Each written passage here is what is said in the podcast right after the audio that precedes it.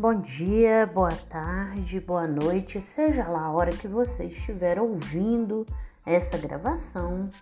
Esse é o Sentença Cast.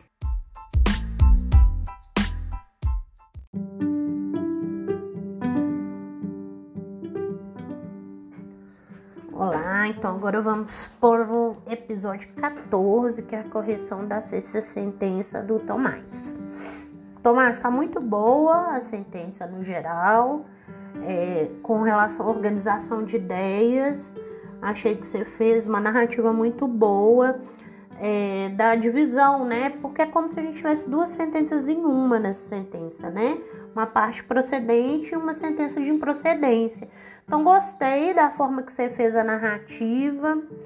É, só que tem, tem um equivocozinho aqui no começo que é no tópico do direito intertemporal, porque não, não sei porquê, mas você julgou esse processo como se a ação tivesse sido proposta é, antes da reforma, e não foi. Ela foi proposta em 14 de 6 de 2018.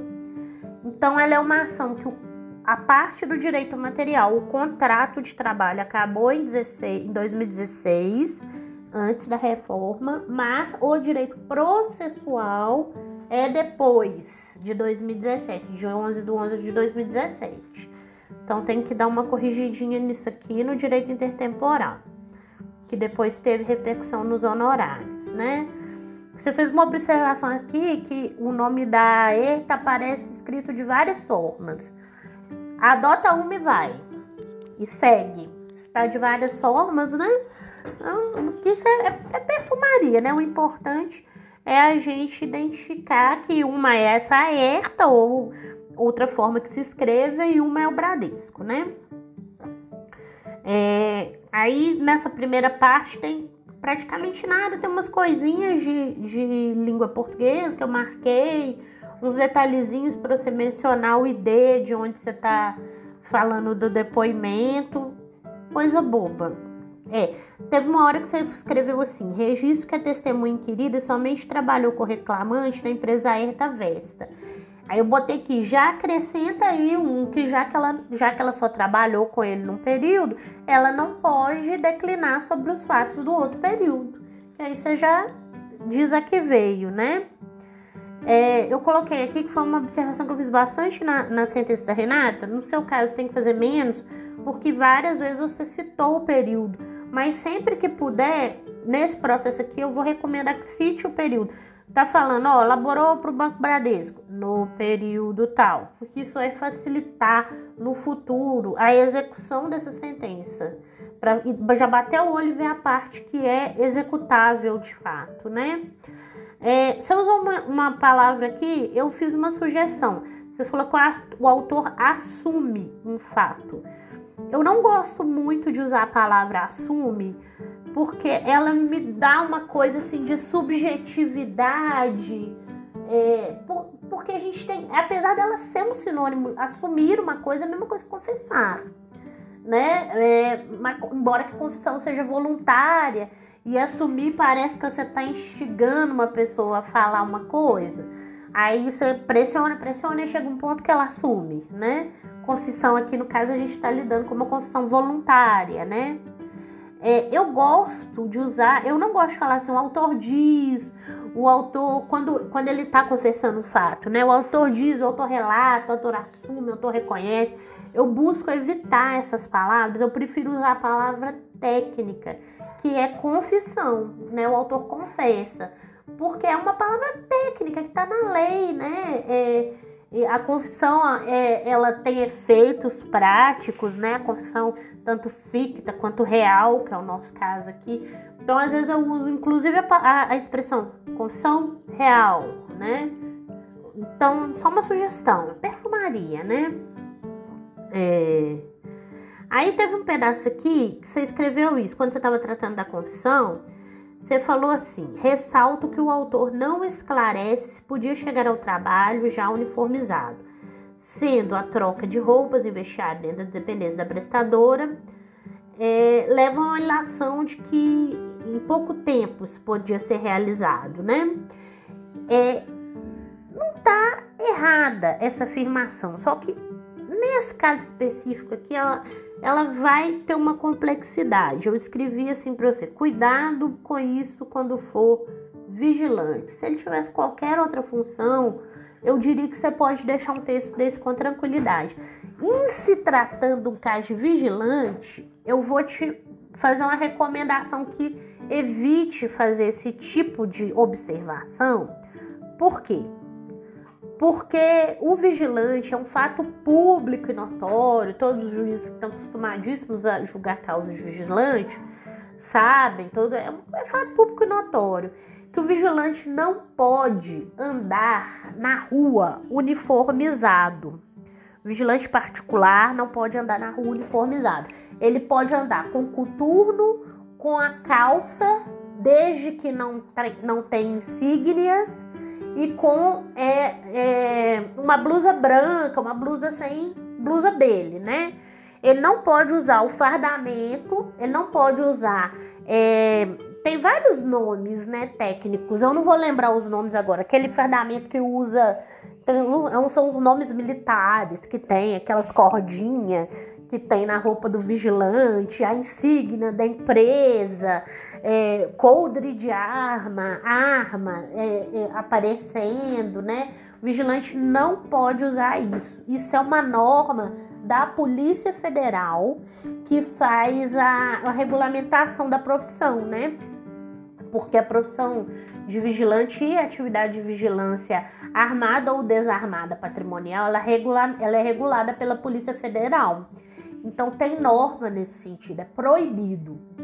Vigilante não pode andar armado, não pode andar uniformizado na rua. Se ele andar uniformizado, ele toma até justa causa. Eu já mexi com o processo que o vigilante tomou justa causa, que saiu uniformizado ou chegou uniformizado. Então, isso é uma coisa que é, geral sabe, né? A, a, a gíria para fato público e notório é essa. Geral sabe, né? Que não pode. Então, quando você faz uma afirmação dessa no processo de vigilante, fica esquisito, porque essa afirmação ela nem ajuda nem atrapalha a sua sentença, porque é só uma, uma ilação, né? A respeito é, do, do que está provado. E ela autoriza, ela enfraquece a sua fundamentação, porque autoriza o autor a virar e falar assim: não, pelo amor de Deus, eu sou vigilante. Todo mundo sabe que vigilante não pode andar, chegar uniformizado no trabalho, entendeu? Mas é por causa dessa especificidade do vigilante. Aí você aí foi falando assim, apreciando de forma mais profunda a questão.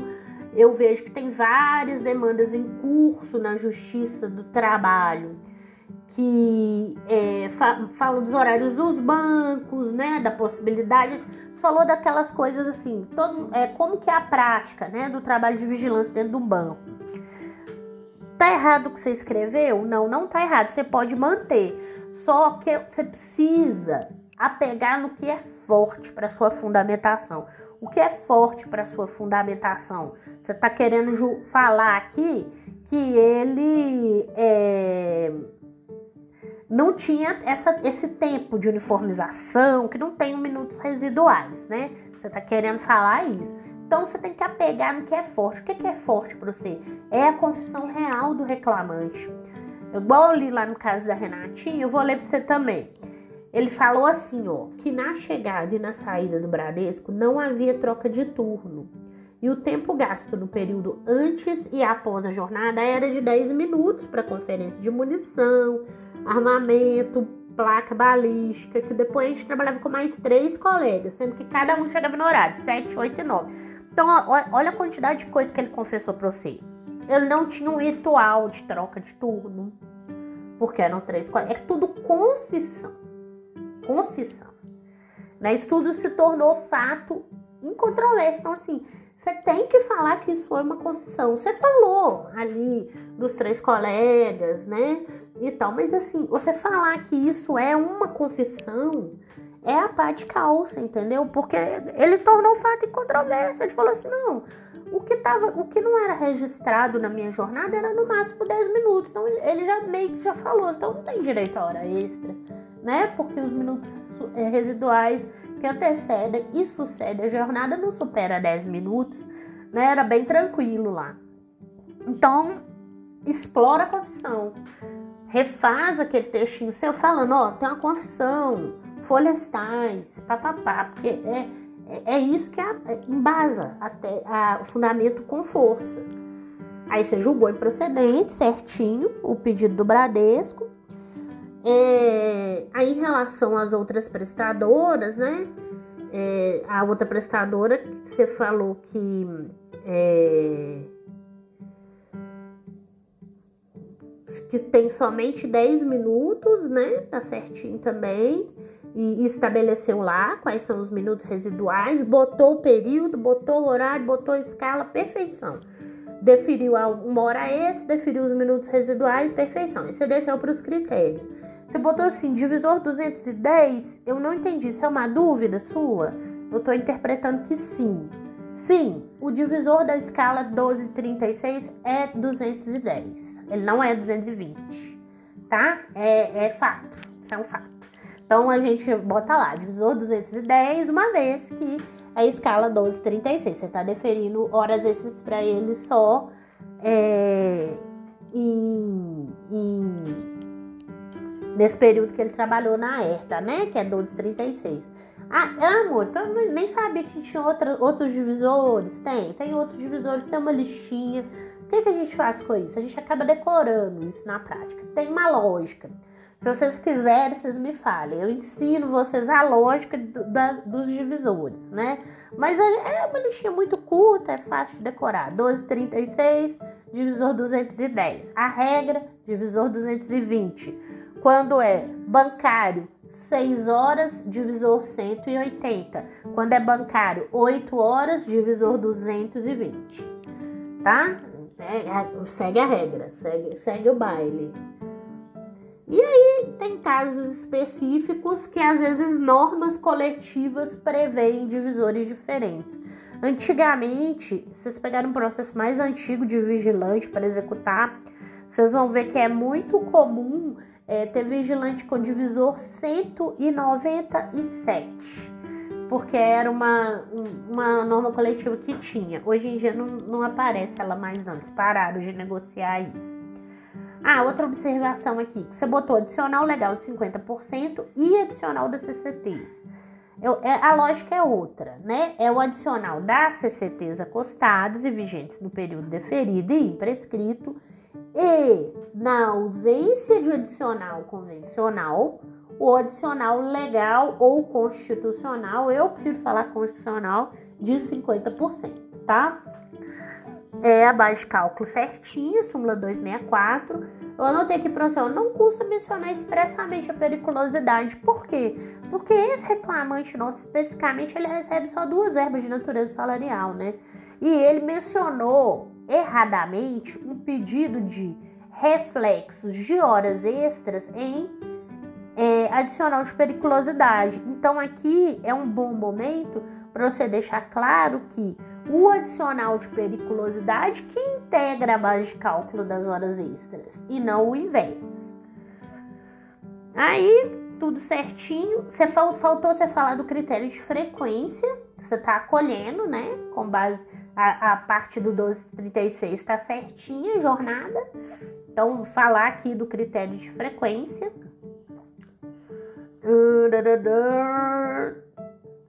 Ah, tá. Eu não tinha te falado, mas eu falei bastante lá na Renata, porque ele faz um pedido de reflexos, é um pedido inepto, né?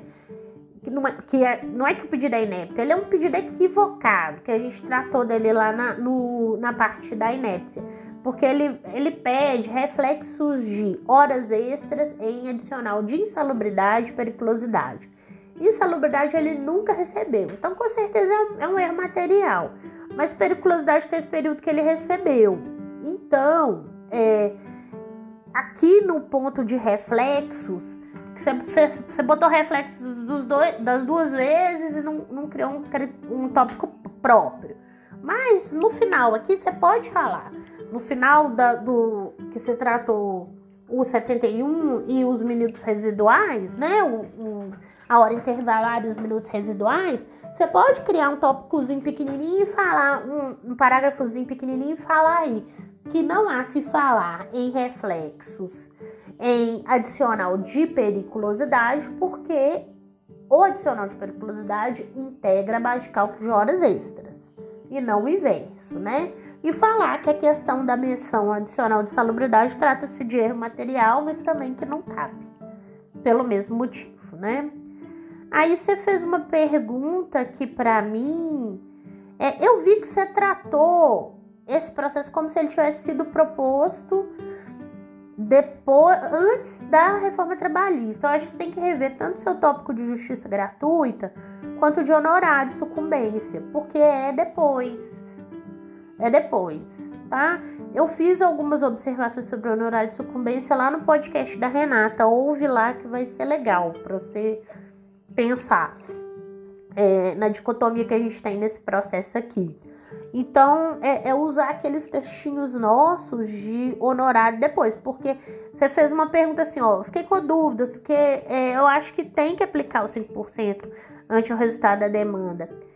É, tem que aplicar, obviamente, porque a ação foi proposta depois, então tem honorários advocatícios sim. Mas o que é a dicotomia que a gente tem aqui, que eu falei que eu mencionei lá no podcast da Renata, mas vou falar aqui um pouco também, é que no, na minha sentença eu optei por condenar o reclamante também na parte que ele sucumbiu do Bradesco. Nem sempre isso acontece, porque tem muitos juízes, alguns juízes entendem que é, quando você pediu horas extras, ganhou uma parte, perdeu outra. Ah, mas ganhou horas extras. Então tem muito juiz que entende que isso aí não é sucumbência. E eu geralmente entendo assim também, mas nesse caso específico, na minha sentença, eu resolvi dividir porque eu achei que ficou muito compartimentado. Você tem um período certinho que tem hora extra, um período certinho que não tem. Então, nesse período que não tem, que é o período do Bradesco, eu condenei o reclamante a pagar honorários advocatícios e botei lá, né, a hipótese de suspensão do parágrafo 4 então, aqui, esse tópico de justiça gratuita e o tópico de honorário você vai ter que mexer, porque a ação foi proposta depois da reforma.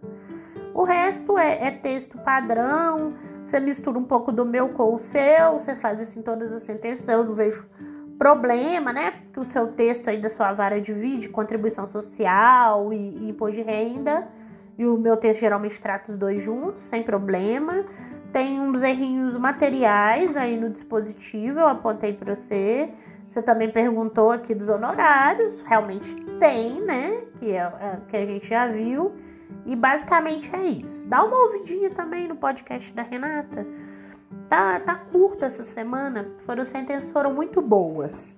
É, eu acho que, que pode te ajudar.